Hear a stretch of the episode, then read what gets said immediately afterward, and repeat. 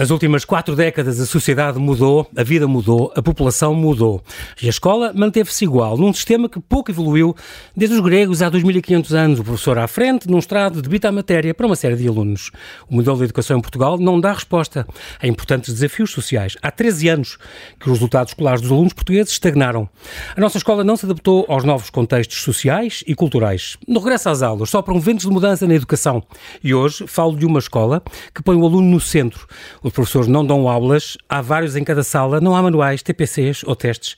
A minha convidada é Ana Miravaz, diretora pedagógica do Colégio Pedro Arrupo, onde o ensino respira novidade. Olá, Ana, e bem-ajas por ter aceitado este meu convite. Bem-vindo ao Observador. Olá, João Paulo, é um gosto também. É um prazer estar aqui contigo. A Ana Miravaz, ela formou-se em Línguas e Literaturas Modernas, tem um mestrado em Ensino, foi professora 22 22 anos. anos. Impressionante porque então sabes muito bem como é que funciona a parte do lado dos professores e também como aluno, não é? Portanto, como é que funcionam estas, estas escolas. Foste orador em algumas conferências importantes, que eu estou-me a lembrar já há uma década de conferência, uma década, tu és uma rapariga nova, devias ter 16, numa, na Conferência Mundial de Educação em Madrid, e também falaste, por exemplo, naquele congresso uh, de, de, educação, daquele da escola pública e escola privada que aconteceu na Gulbenkian há uns anos. Um, colaboras em várias academias de estudo e, e escolas uh, modelos, escreves artigos como, por exemplo, Educação, uma viagem interior, uh, ou, por exemplo, a Escola como deve ser, um artigo que escreveste para aqui, para esta casa, há dois anos. E, um, além disso tudo, não é isso que for falar hoje, mas também é uma artista, porque tirou, depois, entretanto, um curso de desenho, um curso de, de ilustração, já ilustrou livros para crianças, fez uma exposição ainda uma no verão passado, eh, de colagens, uma, uma exposição de colagens de um mercado singular, e é importante dizer que as vendas reverteram todas para o Jesuit Refugee Service, portanto, é o serviço de jesuíta de apoio aos refugiados muito importante. Agora apresento outro homem, o Pedro Rupp, porque, isto, porque é o patrono do, do colégio que é, que é a Ana diretora pedagógica, Pedro Rupp, ele, ele que era um basco como Santo Inácio, é jesuíta, aliás foi padre-geral dos jesuítas, 20 eh, e tal anos.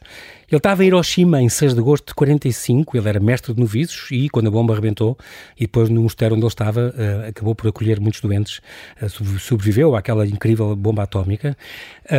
Ele, e curiosamente outra coisa que lhe, que lhe aconteceu foi há cerca de 50 anos, quando visitou o colégio onde eu andava, por acaso um colégio jesuíta, e onde um estudante de 11 anos, que mal sabia que ia fazer vida a fazer entrevistas, o entrevistou, é muito engraçado. Pronto, ele tem um processo de beatificação a decorrer. Tu estás à frente, diretora eh, pedagógica deste colégio Pedro Arrupe, que foi inaugurado já há Quantos anos, Ana? Há 12 anos, em 2010. 2010. Portanto, fica ali no Passeio Heróis do Mar, ali no Parque das Nações. É uma iniciativa, uma propriedade do Grupo Alves Ribeiro e uh, tem uma identidade própria, tem, tem uma marca própria e um percurso muito autónomo um, com este lema, ser a servir. É, é um colégio, agora, eh, um, quem possa ver, ver imagens, por exemplo, descobre que é um, um colégio que eu conheço, já visitei. Ana, tem uma coisa que, que, eu gosto muito, que é, por exemplo, este revestimento, a cortiça eh, com todas as vantagens que isto tem, porque é uma coisa ecológica, é uma coisa reciclável, não tem, não tem necessidade de pintar, não tem emissões, eh, é impermeável. É uma ideia muito bonita esta, toda esta cortiça que o reveste. E não só. É, é uma ideia que não é nossa. Nós vimos o pavilhão de Portugal feito pelo Cisa Vieira, estava uhum. inteiramente revestido em cortiça uhum. e, curiosamente, a fachada que estava em azulejo já se tinha deteriorado. Pensámos, bem, a cortiça de facto é português, é Exatamente. é resistente, neste momento é ninho para alguns pássaros que vão picando o, a, a, cortiça, claro. mas sim, é um, é um material que, ainda por cima, tem um valor simbólico enorme para Portugal, claro. não é? é um valor mundial, económico claro. importante e, portanto, sim, para nós fazia sentido ter assim um, também um edifício que tivesse uma identidade própria. E por é? baixo é uma, dizes tu que é um tijolo, tijolo baixo, de vidro, não é? o resto de chão é, é tijolo de vidro e, portanto, o todo cria uma metáfora de um espaço curricular eh, marítimo, é? Que, que, é representativo Engraçado. do mar. E é junto ao mar, aquilo, é aliás. É junto ao mar, junto a dois rios, o Trancão e o, e o Se tu tivesses que, que, que destacar um ou dois pontos altos. Eu lembro sempre da sala da música, como eu já te disse antes de começarmos esta conversa, sala da música que eu entro e é uma sala que parece a Gulbenkian, que é uma toda insonorizada, com um anfiteatro até, até ao palco, e que é muito bonito. É uma grande sala, é uma sala que marcou muito, mas mais uma, um pormenor ou outro que, que, a tua escola esteja, que o teu colégio tenha que seja assim. Há, há uma coisa de, de, que os alunos uh, adoram, é, que os alunos adoram, que é o facto de poderem circular lá dentro de patins, de skates, de trotinete. Dentro? É dentro, dentro das instalações do colégio, do mas colégio. não dentro de casa, claro. Não, eles acabam por levar as trotinetes e os patins até à sala de aula, onde temos um mini parque de estacionamento. Ah, ok, pronto. E isto porque o colégio é muito plano, a própria, o próprio Parque das Nações também é muito plano, portanto claro. eles já chegam de skate e transportam-nos para dentro da, da escola. E portanto podem circular e podem nunca, circular, nunca andar à chuva, portanto. E nunca andar à chuva. Há uns passadiços cobertos que ligam os vários edifícios. Abrigados do sol e da chuva. Muito curioso. Estamos então a falar deste, deste. Nós, não é a primeira vez que aqui neste programa falamos de, deste novo, nova escola que é precisa. Eu tive aqui há, há três anos o Jorge Rio Cardoso, por exemplo, que falava que tinha esta missão de vida combater o insucesso escolar uh, e que falava muito nos jovens aprendem quando querem, como querem, com quem querem, e, portanto, que este modelo escolar eh, habitual estava muito obsoleto e que não era só bom aluno quem tira boas notas, é muito importante ser solidário, ser humano, ser cooperante, isso é uma coisa que vocês também neste colégio já, já fazem. Um, e também tive com o Pedro Patacho aqui, já o ano passado, fez agora um ano, que escreveu aquele livro Pensar a Educação, a Escola, a Justiça Social e a Participação. Também falava desta explosão escolar que tinha havido desde os anos 60 um, do século XX, o mundo mudou profundamente e, e, até agora a educação tinha sido muito transmissiva e agora tem que ser participativa. É, é isso um bocado, tirando uh, uh, este, este, uh, a súmula mais ou menos do que ele disse. Também falámos daqueles casos de Singapura e assim, que são muito falados como exemplos de escolas de sucesso, mas Ana, às vezes estes modelos não, não dá para importar para cá. Pois, eu, eu acho que é, é isso exatamente. Eu acho que a escola tem uma identidade própria e, e, e, tem que reforçar essa identidade definindo um projeto educativo que seja adequado ao contexto, que seja uhum. resposta à população que serve, não é? E que, sobretudo, vai encontrando respostas à medida que as necessidades vão surgindo. Porque uma escola que fica fixa no tempo foi uma, é uma escola que começa a morrer aos poucos. Sim. Até pode ser uma escola que continua a ter sucesso, no sentido que tem procura, mas a verdade é que uh, a sociedade evolui muito rapidamente, como sabemos, uhum. e se a escola demora a adaptar-se, o que também é típico de uma instituição claro. uh, que tem o seu peso, que claro. tem a sua, a sua história, o seu, a sua história, sem obviamente. dúvida, uh, tem que ser de facto os profissionais de educação que encontram, uh, refletindo é, sobre esse mundo, as melhores respostas para os miúdos que vão recebendo. É porque as pessoas também vão evoluindo. Há, há 20 anos ninguém usava a internet e ninguém. E, portanto, as pessoas hoje em dia já é uma ferramenta obrigatória, digamos assim. Portanto, as pessoas também vão evoluindo os gostos, a maneira de se deslocar, de tudo, não é? Há 60 anos não havia metro, sei lá, e as pessoas. Como é que as pessoas faziam? Fomos evoluindo. Mas eu tenho um bocado a ideia que a escola Muitas escolas continuam no mesmo sistema antigo, obsoleto, ensina-se da mesma maneira a todos e não aprendem todos da mesma maneira.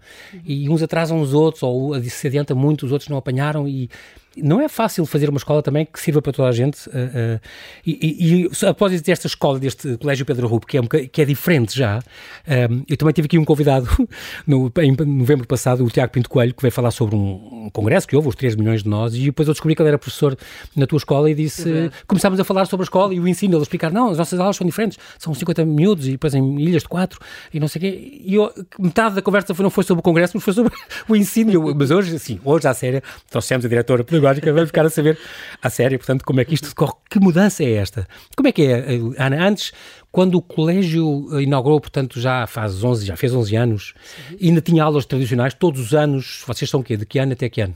Sim, nós recebemos alunos dos 3 anos ao 12 portanto, portanto desde dos o pré-escolar até, mais até ou menos. Até, ao, até à faculdade. Isso, exatamente. E, portanto, tem isso tudo, e, e, quando começaram ainda era o sistema tradicional, Sim. manuais, aquela coisa do costume? Abrimos com aquilo que sabíamos fazer melhor, que era dar aulas. Pronto. Sim. E isso, essa era a nossa principal vocação.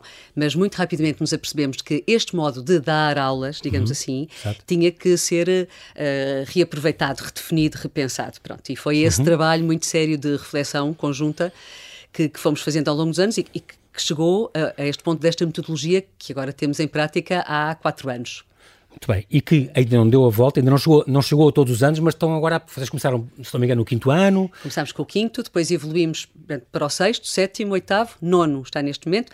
Estão neste momento no décimo ano os primeiros alunos a entrar nesta metodologia nova de trabalho, okay. de aprendizagem. Portanto, tem mais dois anos e, apanha, dois e anos, fica todo o ciclo, todos os ciclos, digamos, todos os abrangidos ciclos, por esta nova metodologia. Sendo que o primeiro ciclo também já começou essa transformação, temos okay. deste modo novo alinhados verticalmente com esta, com esta transformação.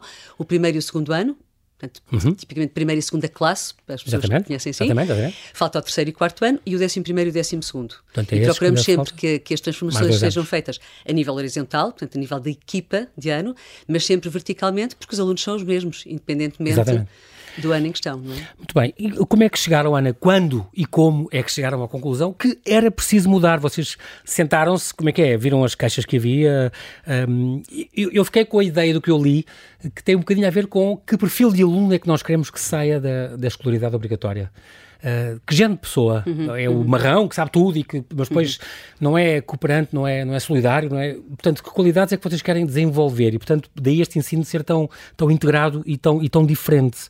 Um... É, é, isso mesmo, acho que percebeste bem. É, nós queremos um aluno claramente preparado, um aluno competente, um aluno que esteja dentro do sistema, integrado, que faça o seu percurso. Tipicamente, os nossos alunos seguem para a universidade e queremos que eles entrem nas escolhas que fazem. Portanto, isso para nós é inegociável. O que não podemos é dizer, não queremos dizer que a todo o custo eles terão que ter boas notas. Sim. Para isso, perdendo outro tipo de competências que sabemos nós, até enquanto adultos que trabalhamos, é? Uhum. são absolutamente essenciais. E, portanto, não se trata de ganhar uma coisa perdendo outra, trata-se de conseguir um aluno verdadeiramente bem formado em uhum. todas as dimensões do ser humano, para que ele seja de facto uma pessoa que contribua para, para a sociedade quando sair do colégio, tiver a sua profissão, fizer as suas escolhas, e isso implica começar a trabalhar desde cedo, não é? Esta, esta coisa dos oito Cs uh, tem a ver com, com os alunos que vocês querem, isto do criativo e inovador, o comprometido, o consciente e o compassivo, competente e comunicativo, cooperante, isto tem a ver com isto, com, com o perfil de aluno, não é? Da tem. pessoa. Mais uma vez, também não é totalmente ideia nossa, como saberás, uh, saiu um perfil de aluno à saída da escolaridade obrigatória, que foi um trabalho muitíssimo Sim. importante que, que, o Ministério desenvolveu em conjunto com várias instituições da sociedade civil e nós o que fizemos foi uh, alinharmos com este perfil, que deve ser um desígnio nacional, independente dos alunos estarem na escola pública, sim, privada, sim. onde quer que seja, mas de algum modo uh, adaptámo-lo àquilo que era o nosso projeto. Portanto, redefinimos, se calhar, aquilo que significa o que é um aluno participativo. É o aluno que está sempre braço no ar? Se calhar não é. Sim. Então, o que é ser participativo, cooperante, comunicativo? E isso não pode ser apenas validado pela escola. Ah, sim, senhor, este miúdo é muito cooperante. Não. Tem que ser algo que nós também ajudamos a desenvolver e depois também avaliamos e vamos aperfeiçoando as ferramentas que ele deve desenvolver para o, para o ser, no fundo. Muito bem. Este, eu lembro desta frase sempre do Pedro Rupo que dizia não podemos responder aos problemas de hoje com respostas de ontem. Exatamente. É muito curioso, porque eu acho que é, é essas ferramentas que faltavam um bocadinho, não é? E, e, a tua escola vem dar um bocadinho uh, resposta a isto, pelo menos dentro da vossa possibilidade e dentro do, do, do vossa, do vossas competências e da vossa cooperação. Isto, para haver esta mudança, um, isto é, os primeiros passos para conceber de raiz um projeto educativo uhum. uh, deve ter sido horas de debate entre vocês e Não, tudo. Foi muito divertido, devo dizer. E com, ouviram consultas exteriores, perguntaram pessoas de fora e tudo? Olha, na verdade, nós podemos ouvir pessoas, mas quem toma as decisões são os professores, não é? E nós uhum. rapidamente demos esta, este empowerment, como se diz, que é uma palavra difícil de traduzir em português, sim, não é? Sim, mas empoderamento, mas ok. É essa coisa. Sim. Um, construímos isto com os professores, verdadeiramente. Uhum. Um, e, e, a reflexão foi feita inicialmente até com as educadoras do pré-escolar. Tipicamente são as pessoas a quem tu pensas, não, têm o seu trabalho, brincam com as crianças, e depois cabe aos professores então ensinar, tratar das matérias sérias. Para nós, o crescimento do aluno é tão válido e tão importante aos 3 anos, como aos 15, como aos 18. E, portanto, reunimos toda a gente, uh, queixámos de muita coisa, eu digo assim no plural porque nós, direção, também somos professores, isso contribuiu é muito para, claro, para, o ambiente claro. que se vive. Não estão de fora. E, e queixámos de muita coisa, isto é, daquilo que são os obstáculos que a estrutura e a organização da escola tipicamente têm, que nos impedem de cumprir bem o nosso trabalho. Ana, estava aqui a pensar numa coisa que é, que é curiosa, a propósito desta, desta mudança que vocês fizeram, destes primeiros passos que, que vocês deram, estas equipas pedagógicas que começaram a tratar, a tratar disto e desta, e desta alteração. Um, lembro do artigo que tu escreveste para aqui, para, para esta casa, que dizias, em Portugal há, há, muitas escolas, mas há poucos projetos educativos. É um bocadinho essa ideia, não é? Um, como é que, eu sei que vocês são muito inspirados num modelo de, que tem a ver com o Horizonte 2020 da Catalunha. Como, como é que surge, quem é que conhecia e quem é que teve esta ideia para depois irem visitar, e eles depois também já cá vieram e seguiram um bocadinho é, essa ideia? É uma história muito gira, porque começou por um acaso, andávamos à procura daquilo que podia responder às nossas necessidades, certo? Tínhamos inventariado, no fundo, uhum. e, e, quando percebemos que na Catalunha, também defrontados com, mesma, com as mesmas dificuldades, tinham encontrado uma solução, eh, fomos lá ver. Fomos lá conhecer. Uhum. Voltámos no ano seguinte com mais alguns professores e, e eles tornaram-se de facto os nossos amigos, consultores, companheiros deste, deste processo até hoje. Que o tal Xavier, uh, o Xavier Aragão, e, e, alguns outros, sim, sim, sim, sim. nos têm acompanhado desde então. Isto e, foi em 2009 que, que eles lançaram este projeto lá em, em, em oito escolas jesuítas e depois uh, e vocês depois conheceram isto que em, em 2010, 2011 já começaram a pensar nisso ou foi um bocadinho depois? Não, foi um bocadinho depois, foi por volta de 2015 okay. quando começámos a pensar de facto, como é que poderíamos responder às e... Imagina, fizemos esta pergunta.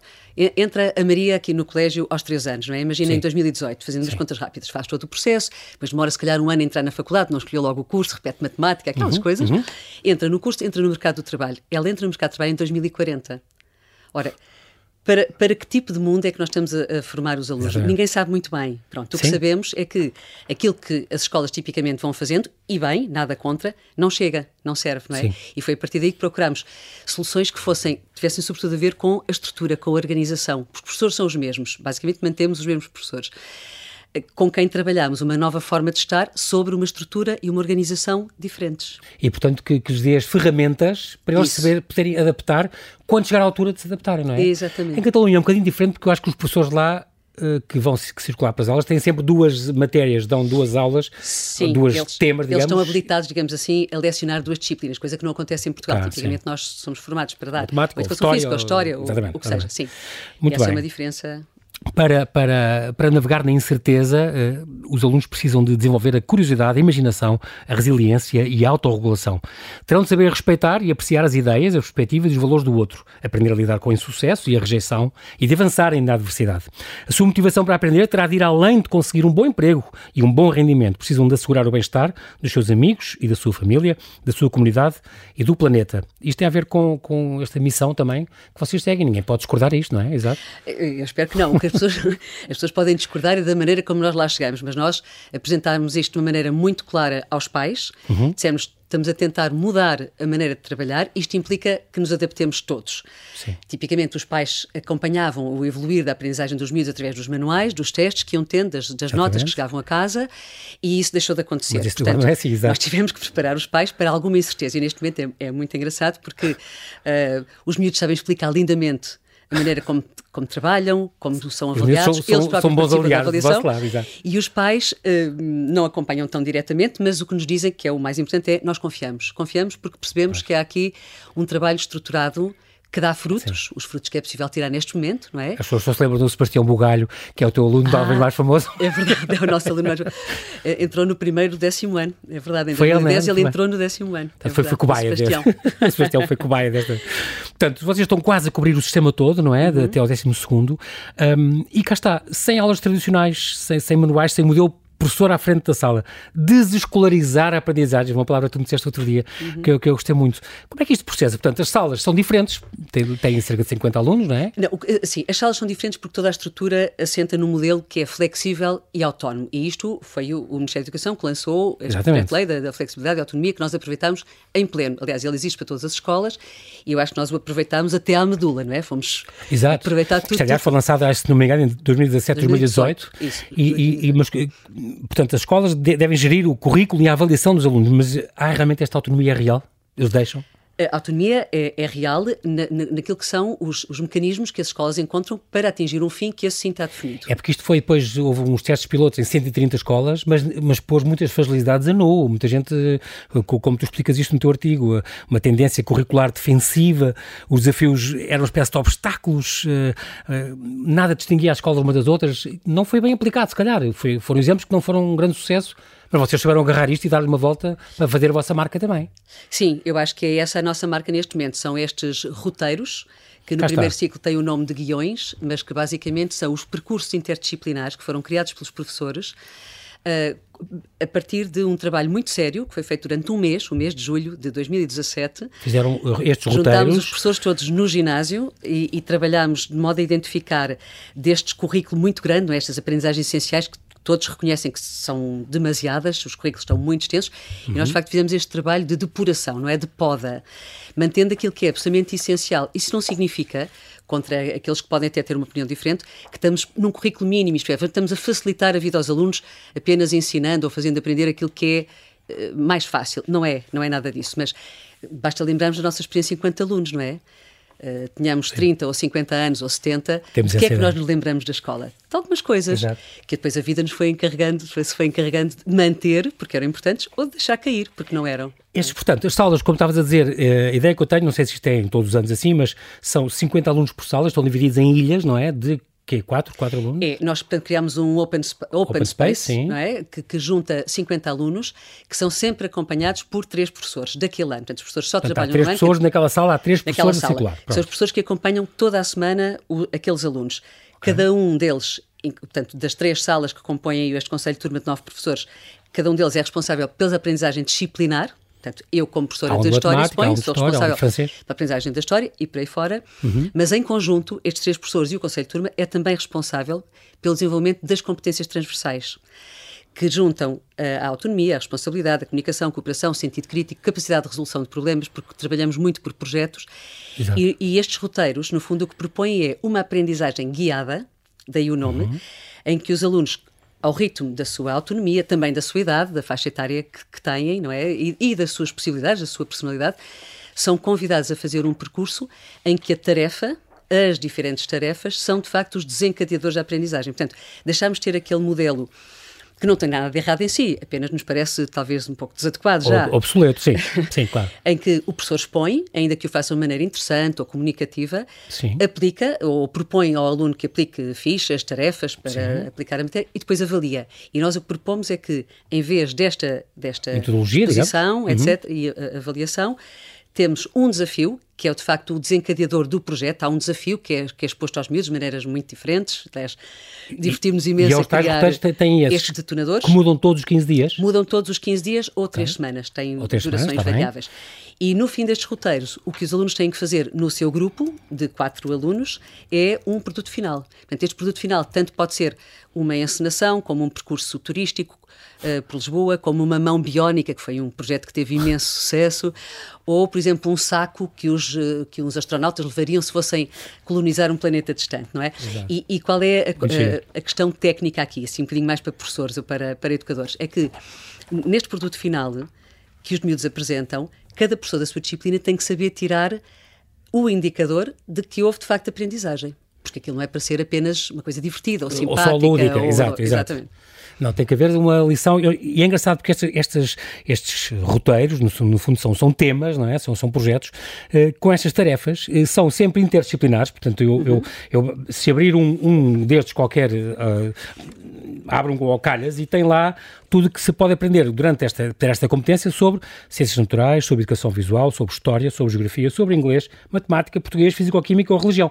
Isto, quase Sim. todos têm estas áreas. Sim, não, to todos têm, no, no, final do ano, que ter passado por todas as áreas. Esse é o nosso compromisso Exatamente. e é também a exigência que o Ministério da Educação nos faz. Exatamente. Tem é, que, é aquela parte curricular final, tem que se respeitar, é, não é? No final do ano e, sobretudo, no final do ciclo, tem que estar garantidas as aprendizagens essenciais. O modo de lá chegar é que pode ser o modo que nós entendemos como mais adequado. O curioso é que eu, que eu ao estudar alguns destes exemplos, destes, destes roteiros, é que remetem para o contexto real. E isso é muito bonito, é muito bem feito, porque há muitas vezes coisas que a gente aprendia nas, nos colégios normais, nas escolas, que fica, é uma coisa muito, fica muito no, no éter, e, é. e aqui não, é, são casos, coisas não. concretas, eles põem as mãos na massa. É absolutamente essencial. Não é só. Não só porque os miúdos precisam de saber para que é que estão a aprender aquilo, é uma pergunta muito comum ao professor, mas para que é que isto serve? Exatamente. E a pergunta habitual é, vais ver quem crescido vais precisar Exatamente. disto? Típico. Todos ouvimos isto. Um dia, exato.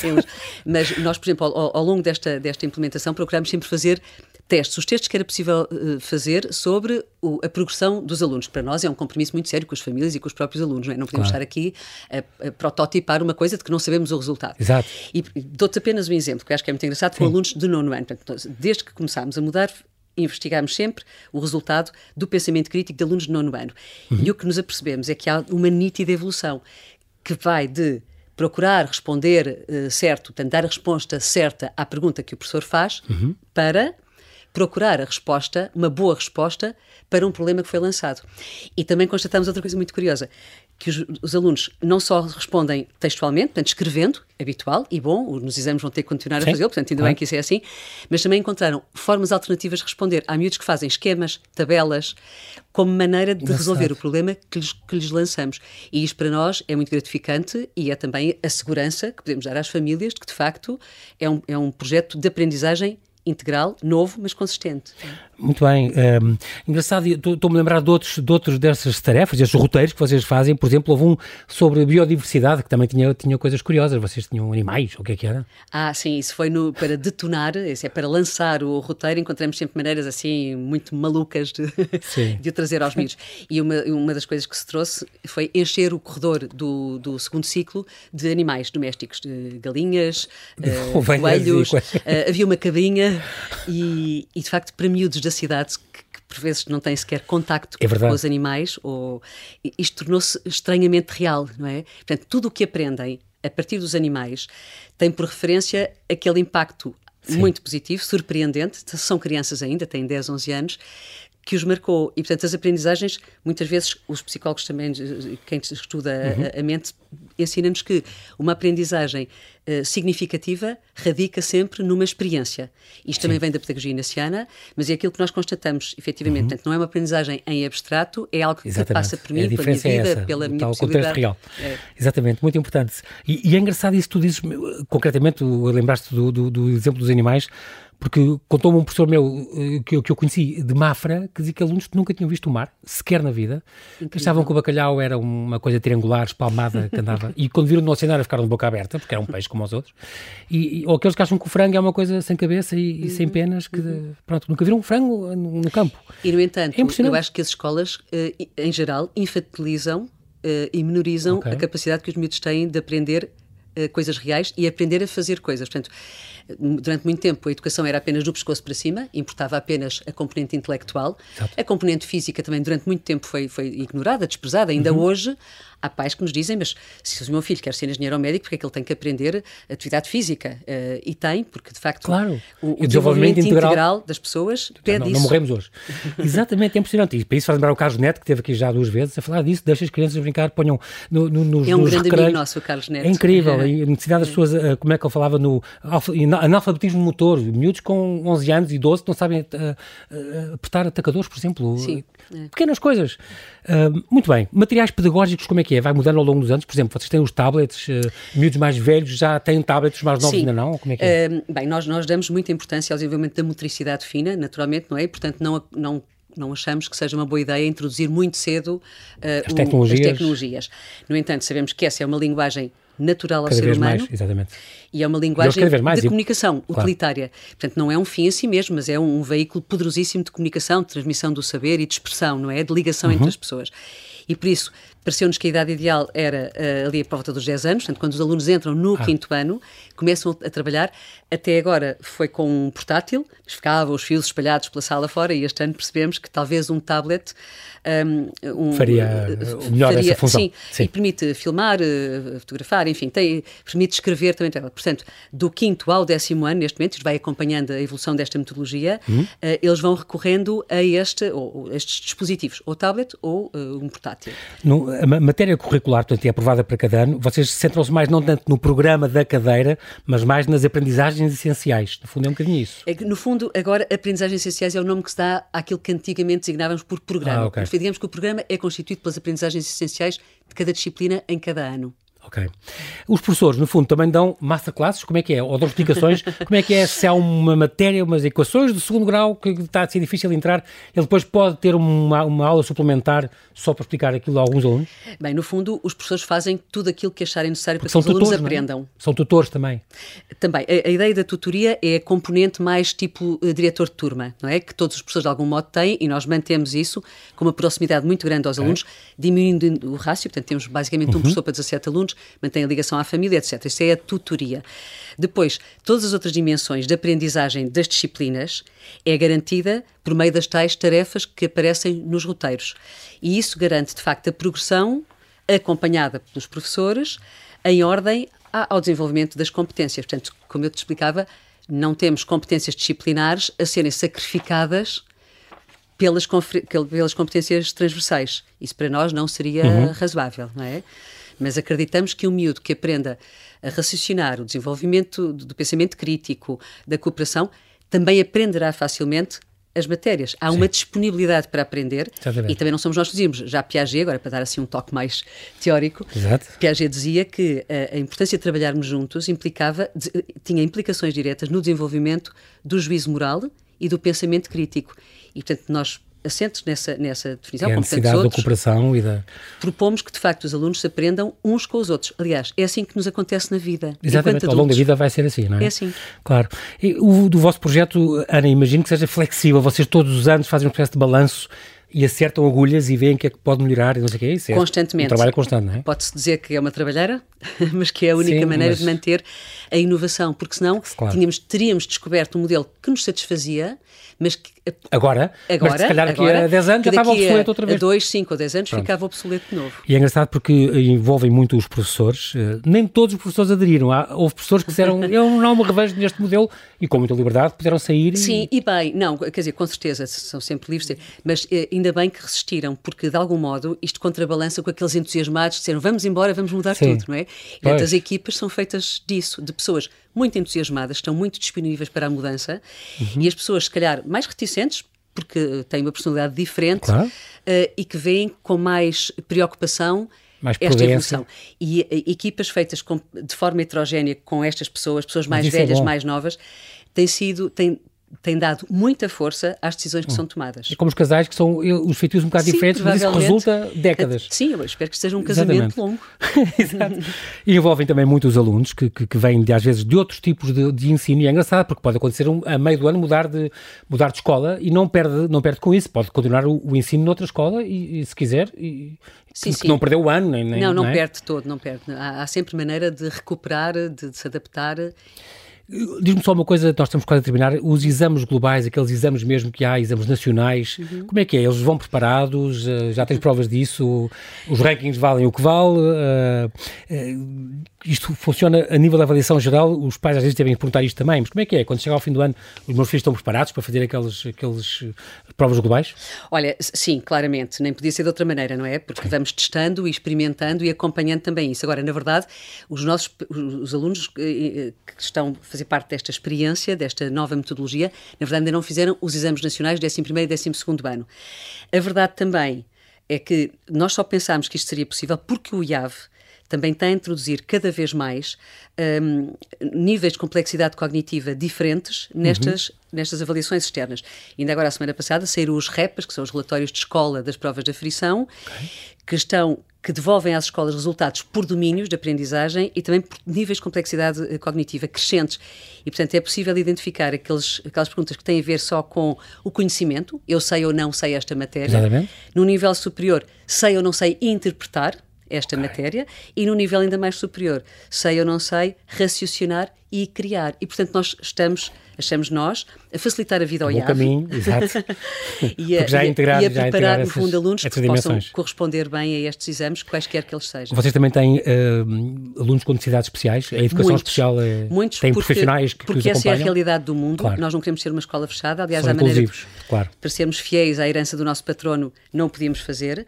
Uh, recebemos todos Exatamente. aqueles que desejam estar e todos aqueles que nós conseguimos estar. Infelizmente, uma lista de espera muito grande, portanto, não podemos dar resposta Sim. a todas as famílias, mas temos muitos e muitos são dezenas de alunos, também uma equipa técnica muito forte que dá Boa. apoio aos trabalhos dos professores, composta por professores de educação especial, psicomotricistas, terapeutas da fala, psicólogos, etc., que acompanham estes miúdos que estão integrados nas turmas, eh, porque, porque merecem e precisam. Porque realmente a sociedade do, mudou muito, a tal história começámos por isso. Crescimento é? natural, tão natural claro quanto possível. Sim. Estamos à, então à espera mais um ano ou dois para, ver, para testar então as entradas nas universidades e aí, aí voltamos a falar, Ana Mira Vaz.